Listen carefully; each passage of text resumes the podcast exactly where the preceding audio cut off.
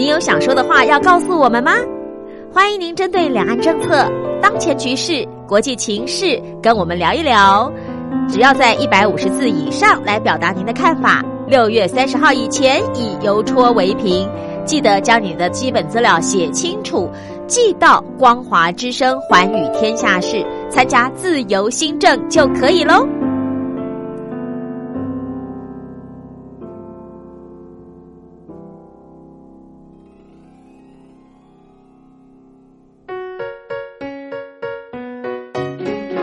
沙一世界，一花一天堂。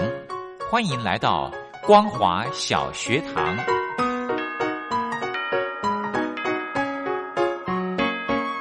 让我们一起学习，一起分享光华小学堂。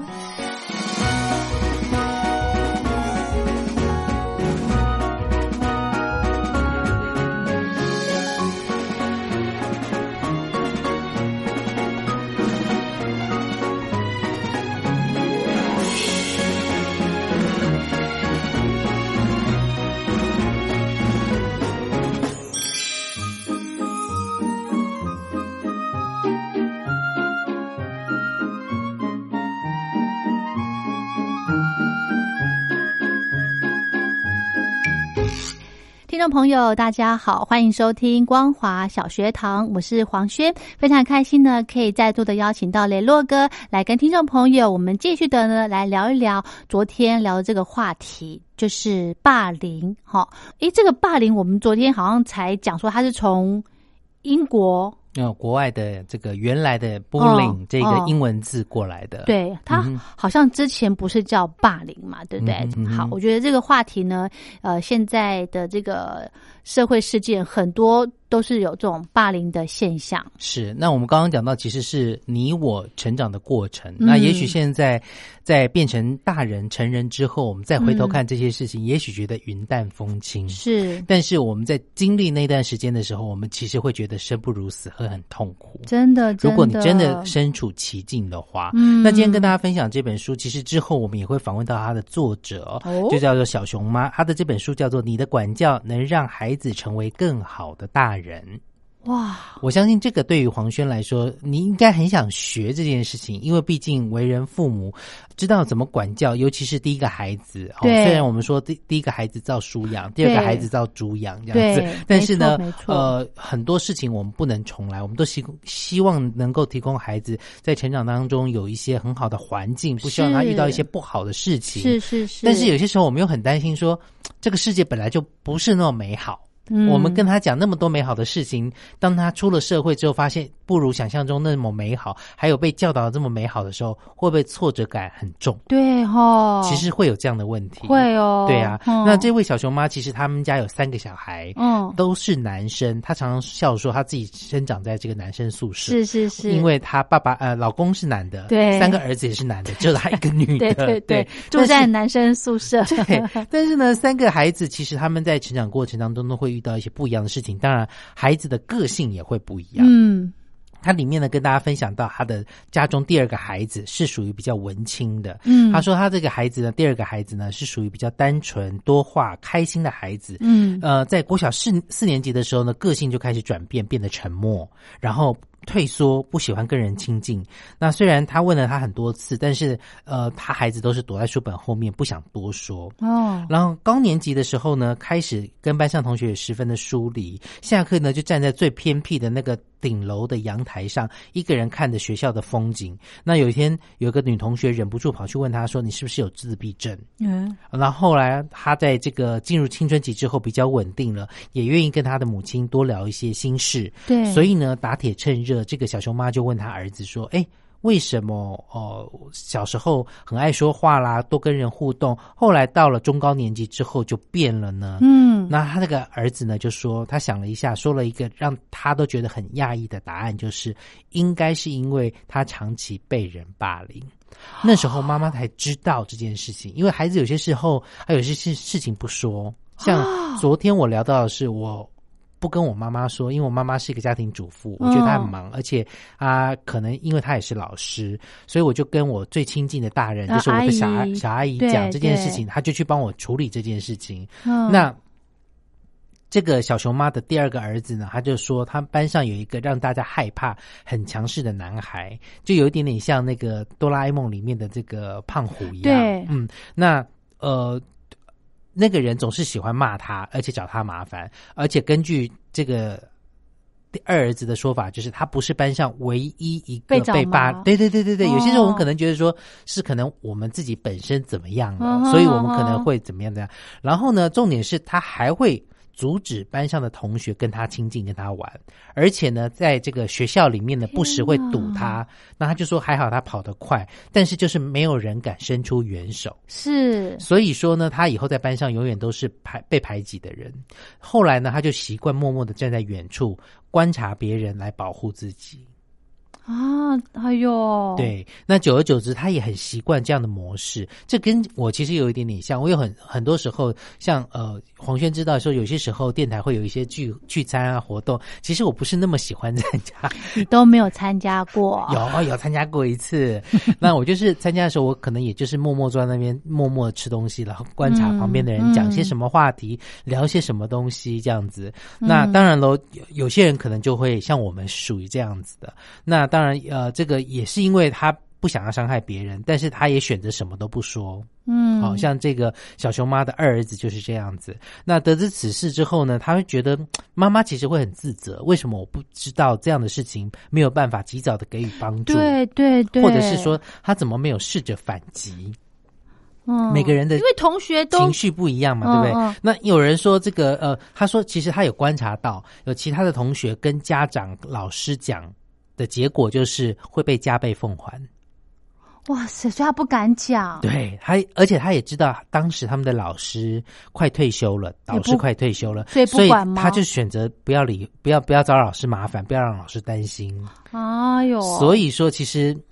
就是对他的二儿子还是有造成一些不好的阴影，对对对对对。那当然了，他嗯，妈妈后来就告诉他一句话说：一生当中其实你会遇到一些不好的人，他们伤害你是因为他们愚蠢，不必因此而回忆呃回应他们的恶意。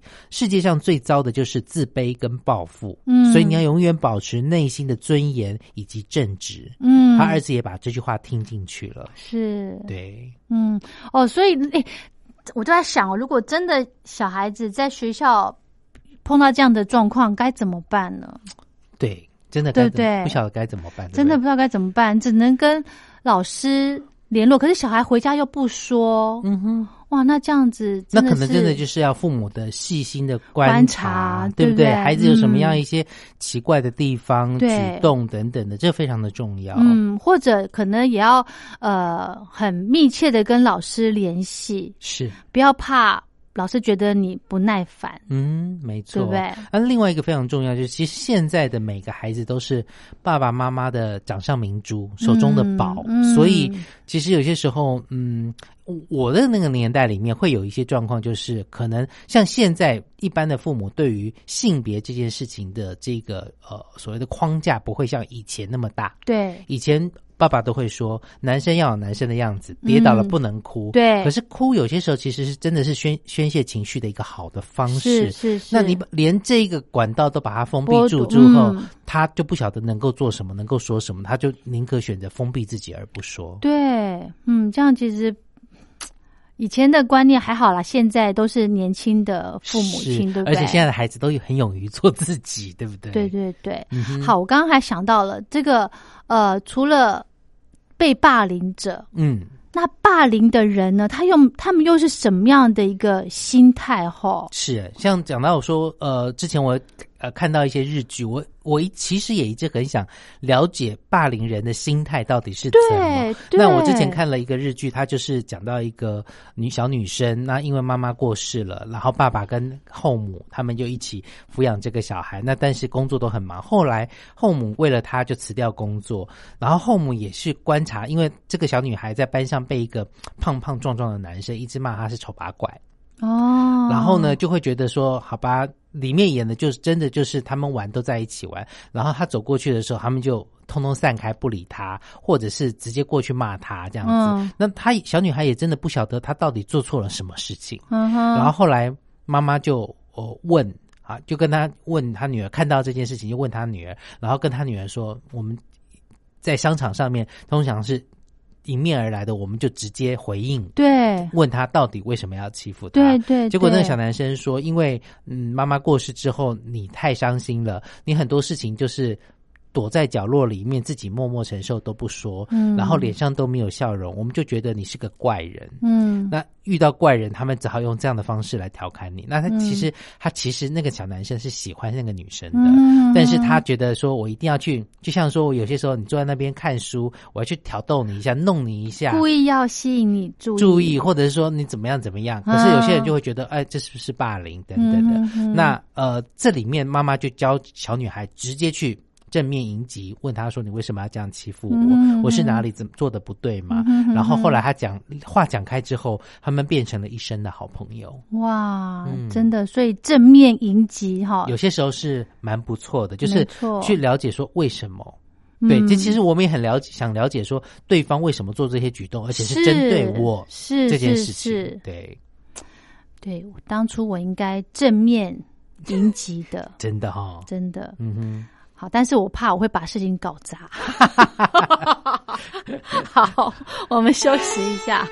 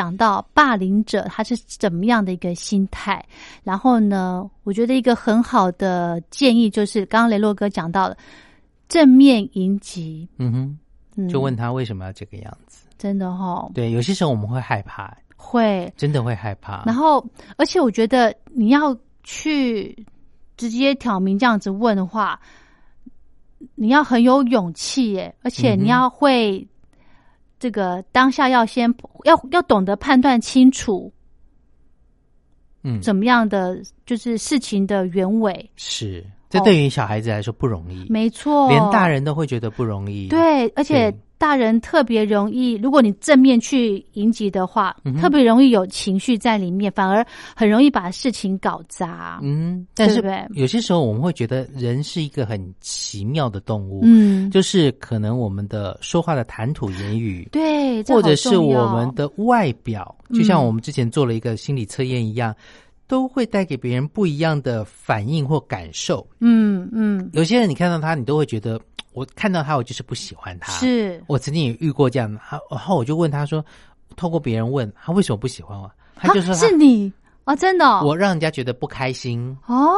然后我说，嗯，那因为他对外放话说他非常的讨厌我或等等。那我说我跟他说话的次数，十只手指头数得出来，我到底哪里哪一次得罪他，我不晓得。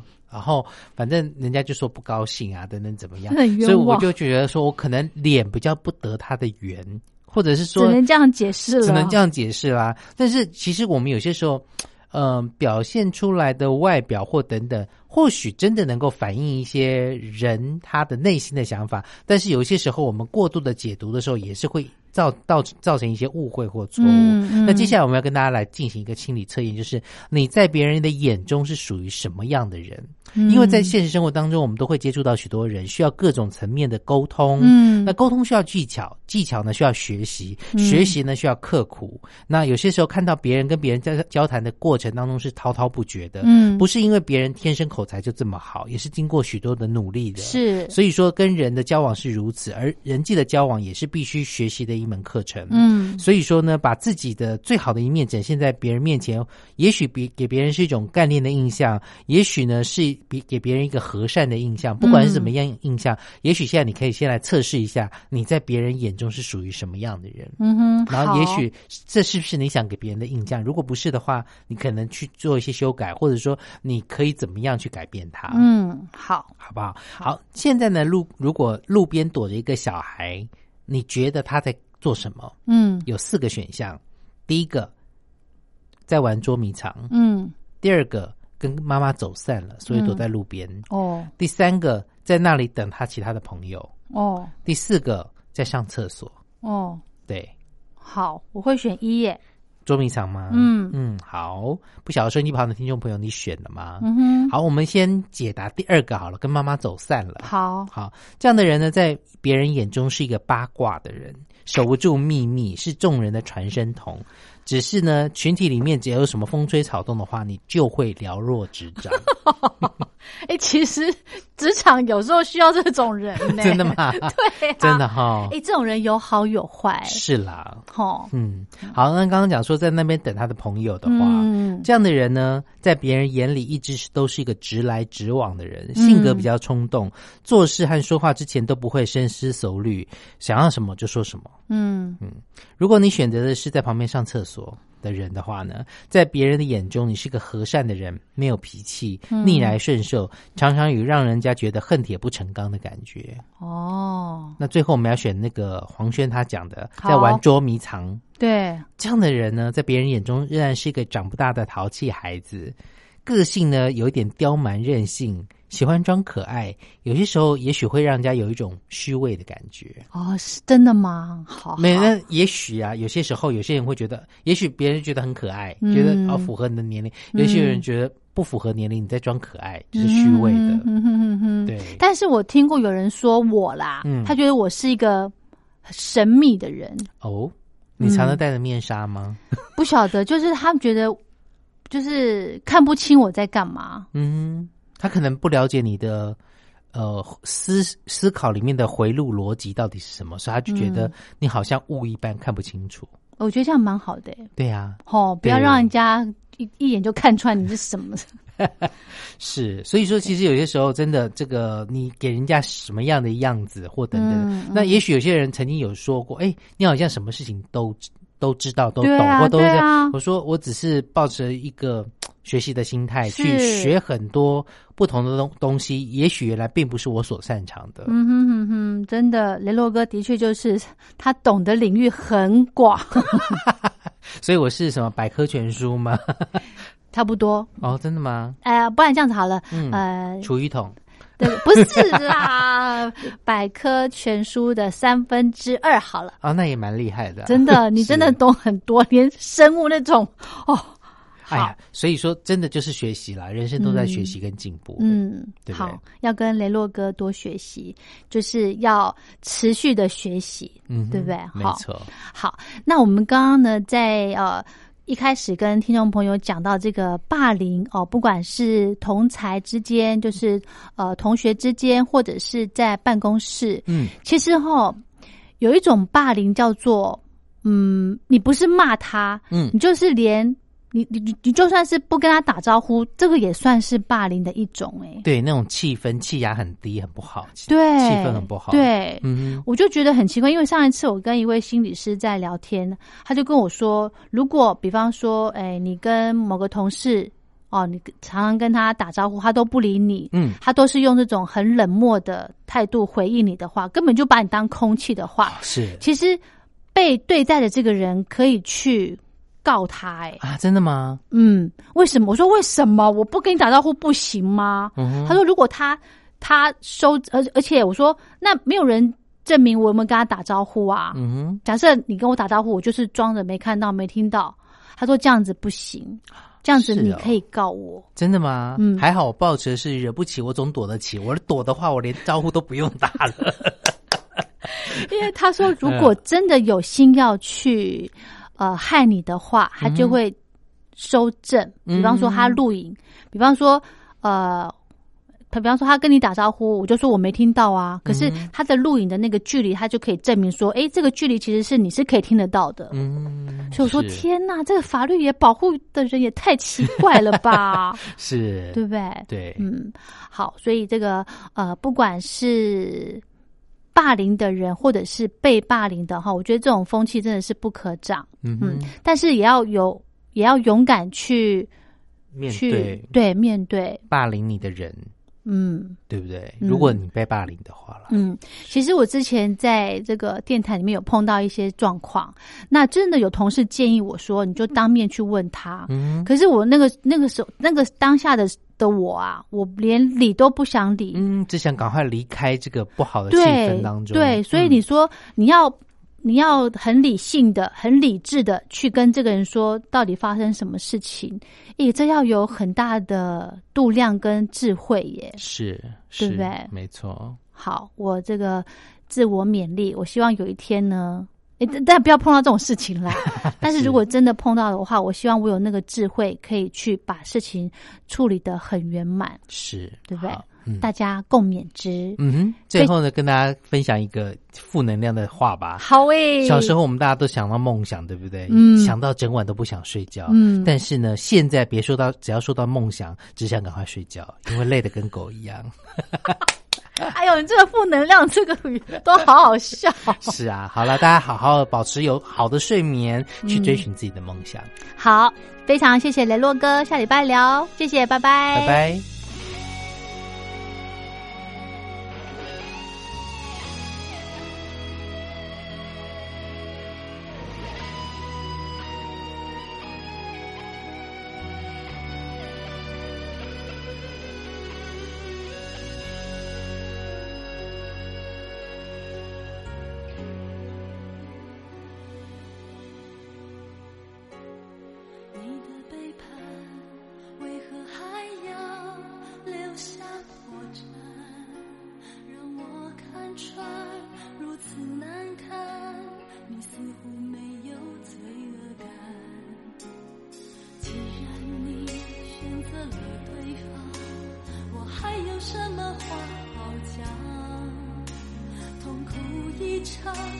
怕镜子里面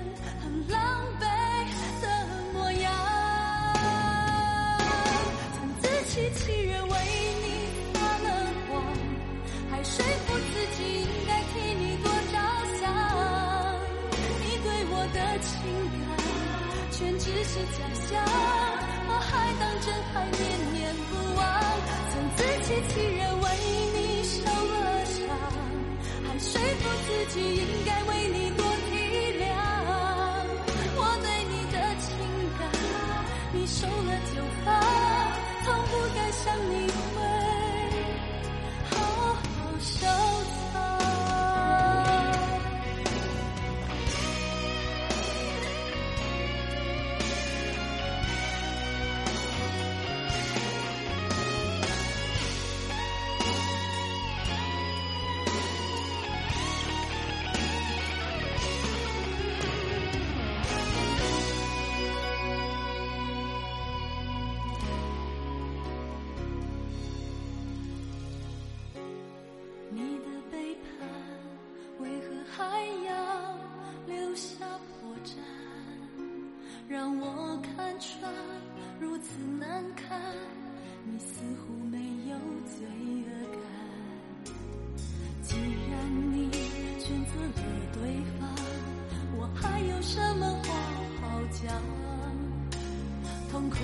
一场，哪怕镜子里面很狼狈的模样。曾自欺欺人，为你撒了谎，还说服自己应该替你多着想。你对我的情感，全只是假象，我还当真还念念。